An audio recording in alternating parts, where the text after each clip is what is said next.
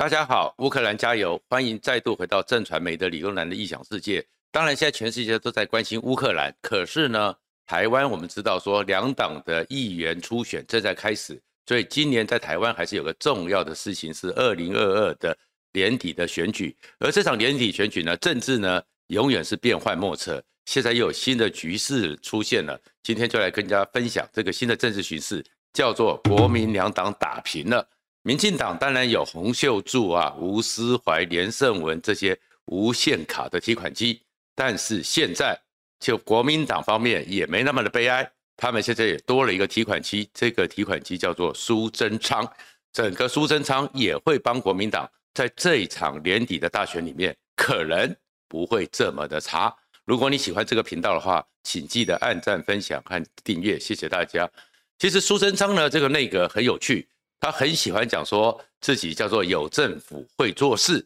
可是呢，有很多时候啊。会做事和会做梗图、会发言是不一样的。最近呢，全台湾呢都很关心一件事情，也很在乎一件事情，就是电力系统是国家安全非常密切重要的事情，也跟我们的生活息息相关。不管你是要上网，还是要各种资讯，或者是日常生活，都需要电力系统。而我们这个政府呢，真的蛮厉害的。我们这个电呢，最近的跳电、啊，各种状况很多，甚至于都说动用了山上，也就是国安单位来调查。而在这里面呢，诶，这个政府很厉害，他马上告诉我们是第五纵队，而且呢，这个第五纵队很快的就被找到了，是斑鸠，是松鼠，各种飞鸟，各种情况。所以呢，开玩笑的讲，有人就说，其实这个第五纵队的队长。应该叫做公野长，而这个公冶长已经被苏贞昌这个内阁给抓到了。公是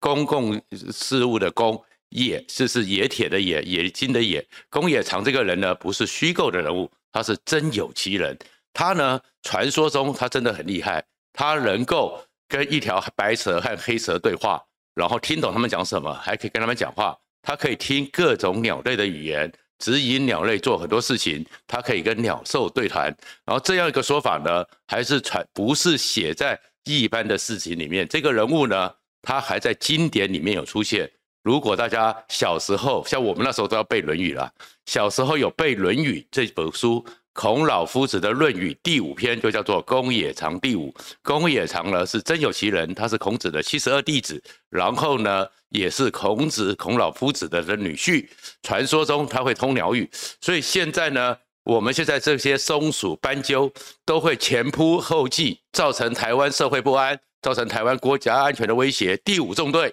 然后是谁在指挥他们？所以很多人开玩笑讲。这个第五纵队大队长就叫做公野长，因为只有这么一个人可以指挥这些松鼠、这些斑鸠、这些飞鸟，可以去迫害我们的电力系统。那当然这是有点嘲笑他们的啦，而且呢太玄学了。可是我们回来讲讲，电力系统这么脆弱，真的是不合理，而这是有科学上的严谨的可以讨论的事情。事实上呢，电力系统现在在我们生活里面都完全不可或缺，但是。它在我们社生活里面的历史只有一百多年，尚不足两百年。一八三一年的时候，一个非常神奇的天才，他只有读到小学毕业，但是他呢却是不断的自修，成了我们电磁学之父，就叫做法拉第。法拉第是在一八三一年发现了、发明了直流的发电机，因为直流发电机之后，所以呢。人类开始驾驭电力，而这驾驭电力之后，渐渐的就有电报系统开始铺设一些短距离的电线，开始有了这样一个电力系统。事实上呢，因为直流电呢，其实我们知道，任何的电力经过电线、经过线路，都会有它能量的损耗，所以当时呢，其实铺设的不广，所以才会在一八五八年，全人类第一次记录到太阳风暴直击地球。但是呢，没有像我们现在想象的，如果真的太阳风暴直击地球的时候，打破磁场，我们的所有电力系统都会崩溃，人类会变成一个大灾难。当时也有一八五八年，但是并没造成这么大灾难，就是因为电力系统其实还很稀疏，还很少。可是，在一八七六年的时候，文献记载，在美国的科罗拉多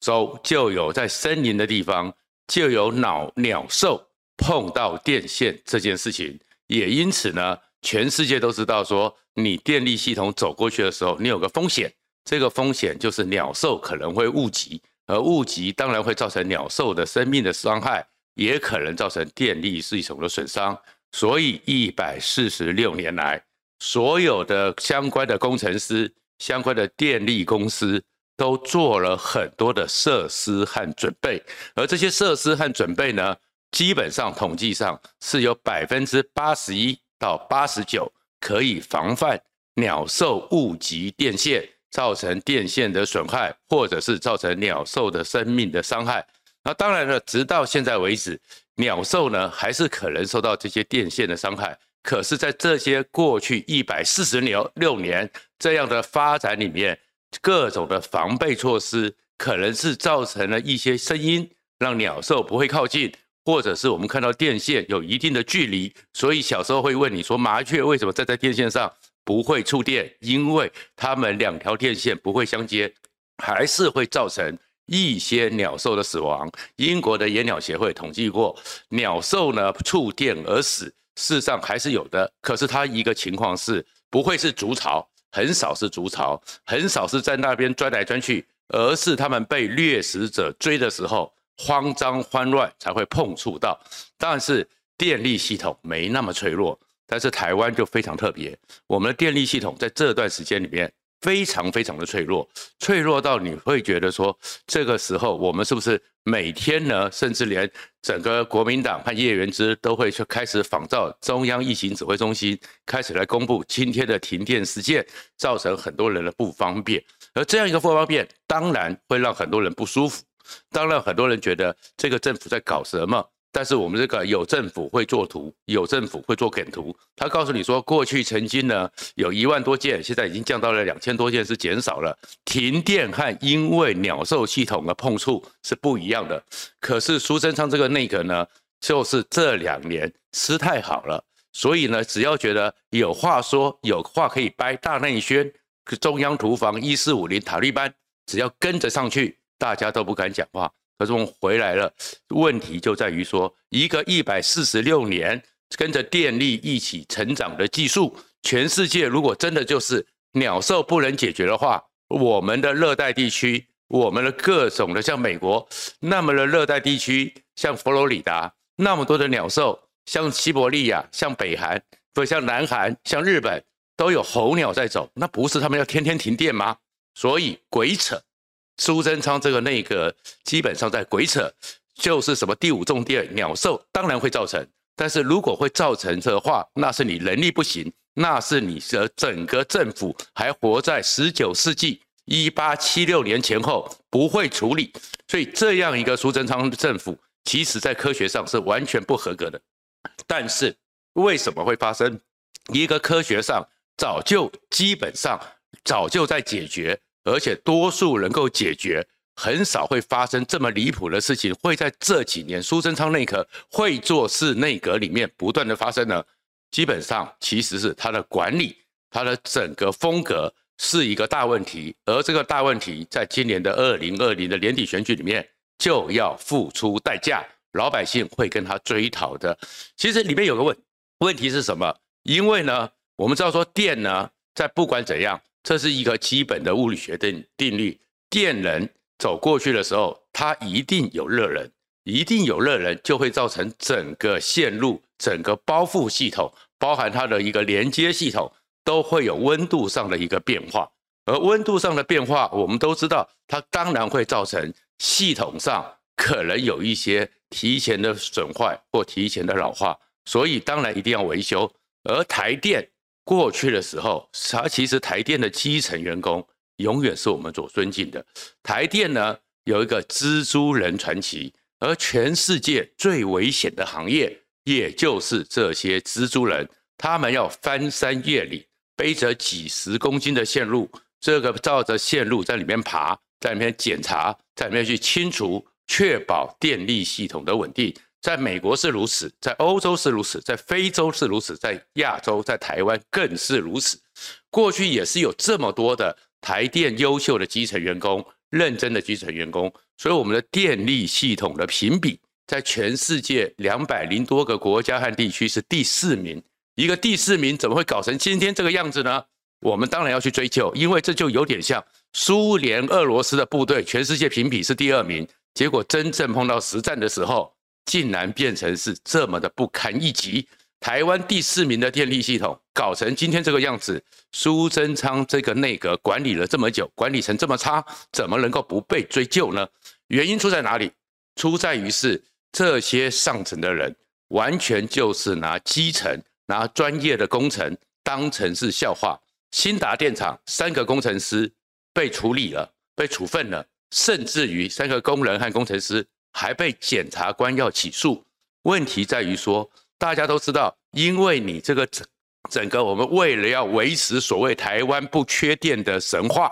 那这个情况之下，你又不投资新的真正的基载电力，不管你是天然气的，或是燃煤燃油的，或者是新核能，这个欧盟这个反核国家都在处理的新核能，你都不处理，你只是每天的不断的逼迫基层，你在五十分钟的作业的 SOP，你要逼他们赶时间，就好像。整个普丁逼那些志愿军义务役要在三天之内啊打下基辅一样，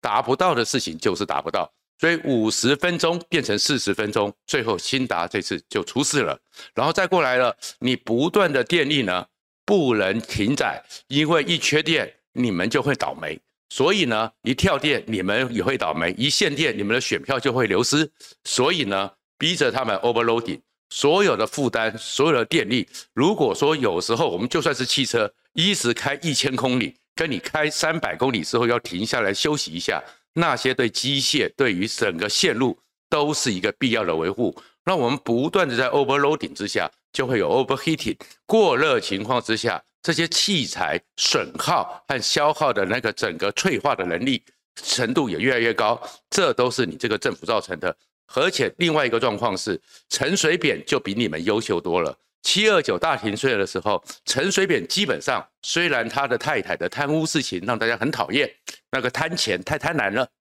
可是陈水扁至少有国家的责任。这个责任是面对七二九，他就马上拨出四千七百亿元，想尽办法扛长垒都也要处理，所以做出了我们的二输。但是当然现在在现在的这个状况下。电力又紧绷，整个输力送系统电力系统的坚韧度受到了挑战，因为你的过度的使用 overloading overheating 之后，造成它的脆化越来越严重。你不愿意去花钱，竟然在行政立法院里面，王美花小花部长，还有你们这个行政院说要编出一千亿很难。你们其实不是天天告诉我们说你们有政府会做事，经济很好吗？今年超收了多少税收？那超收的这些税收不会来改善人民的生活吗？所以这个政府完全的不负责任。另外一个状况是，台电有一个青黄不接的问题，这个政府也从来不去处理。过去的时候，那些伟大的蜘蛛人，让我们生活从来没有电的一个困扰。我们不会像印度，我们不会像一些落后国家，我们非常的顺畅的使用各种电力，这是生活的基本的要求。结果你现在这个情况之下，你这个整个台电，慢慢的大家觉得。被你们这群政治人物在搞，然后对于专业完全不听不相信，像普丁一样逼着他们就是不断的往前冲，所以慢慢的他们年岁也大了，也退休了，而且当时的时候你们为了要控制预算，为了你们就要把台电当成是永远的提款机，只要出事情就找台电的基层，所以后来逼的台电有一很长的一段时间严额员额控管，所以一直没有增加薪血。但是随着岁月的过往，很多人到了六十几岁，到了五十几岁，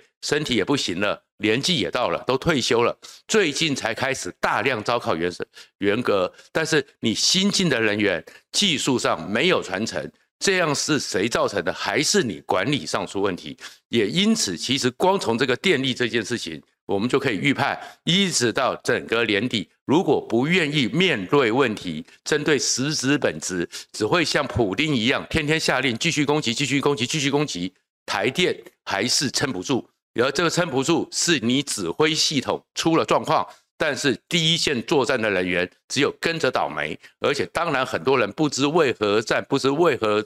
为谁而战的时候，他们自然的会离开。而且事实上，台电在你过去曾经有三万多人，现在变成一万五千人以下。虽然增加名额，很多是用外包的。如果你都不给资源，都不愿意去真正的改善，一台开了三十万公里的车，你就永远不可能期待它天天是时速一百一，在高速公路上一直开着二十四小时不停下来。所以，所以可以预见，电力还会继续出事，而这个出事当然会对民进党的选票造成很大的影响。那当然，这影响里面都有个大环境的改变。什么样大环境的改变呢？我们从乌克兰这场战争里面，全世界都得到了一个非常重要的所谓的普世价值和共同认知，而这样的认知即将改变。民进党过去靠着亡国感就可以横扫天下的一个态势。过去从二零一九开始，香港反送中运动，原来独裁者、原来侵略者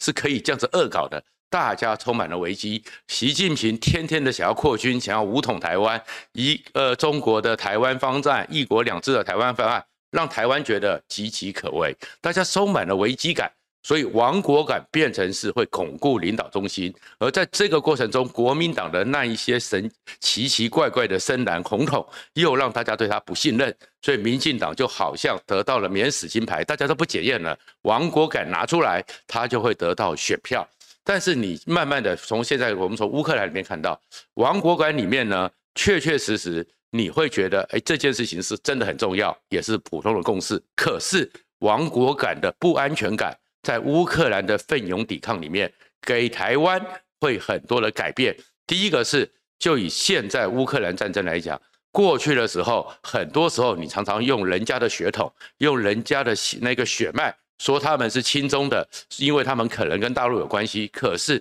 现在在乌克兰战争里面，抵抗最坚毅，有点像当年在二战时候上海四行仓库一样，最少的人抵抗最久的时间。马利坡，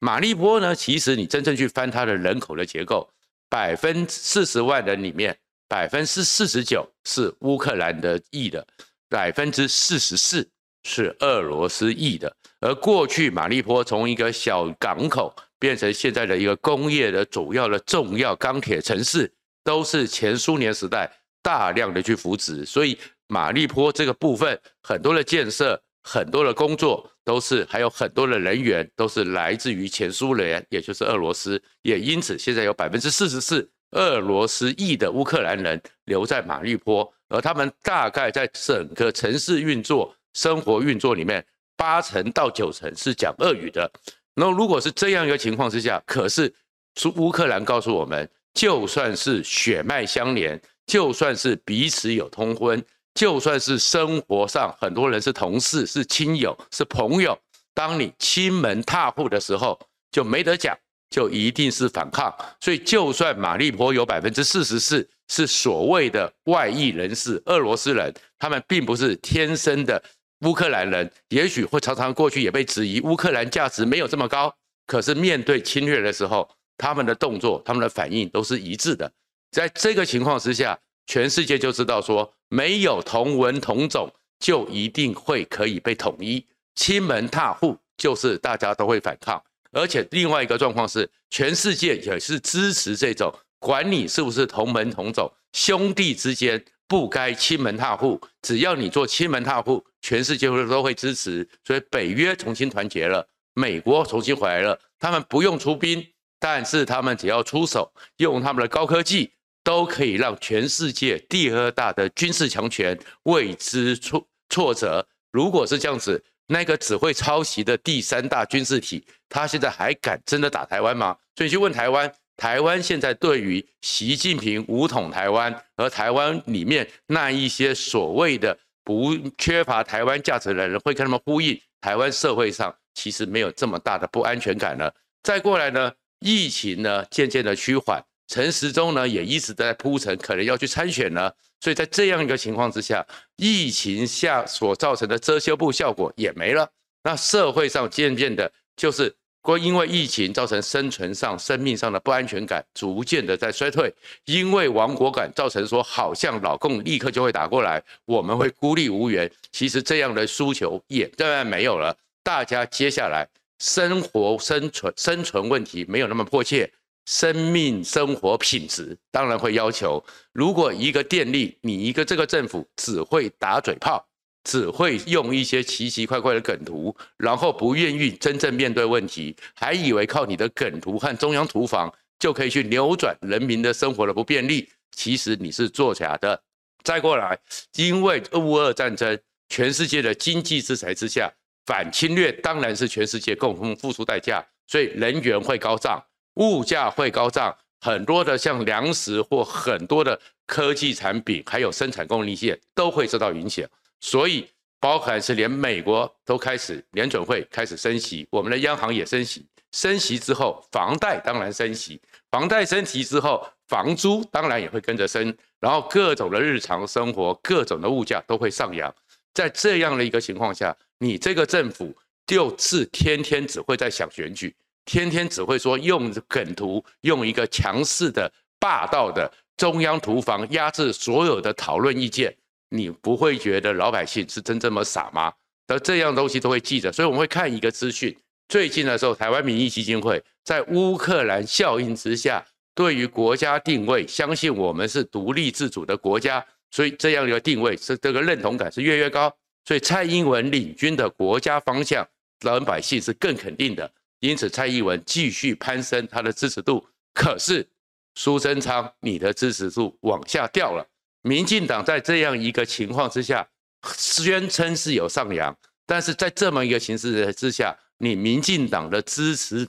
度也只有百分之三十六，代表着社会上开始去蔡英文的方向没问题。台湾就是一个独立自主的国家，没问题。而且这样一个独立自主的国家不会轻易的被摧毁，这个自信心更强。但是这个国家它的生活品质、它的政府的效能、它政府负责任的态度都会被检验。所以在此时此刻，当一个电网你动不动就不愿意花力气、花心思。负责任的有肩膀，像陈水扁一样去处理掉他的问题，做基础设施的投资，电力问题造成大家会抱怨，物价问题、人员问题、生活上的不问题，各种的问题，而且接下来还有缺工的问题、经济的问题，很多人的生活他会回来问，在亡国感之后，在整个疫情之后，我们的生活有变更好吗？如果答案是越来越负面，又看到苏贞昌你那个恰牙牙的脸，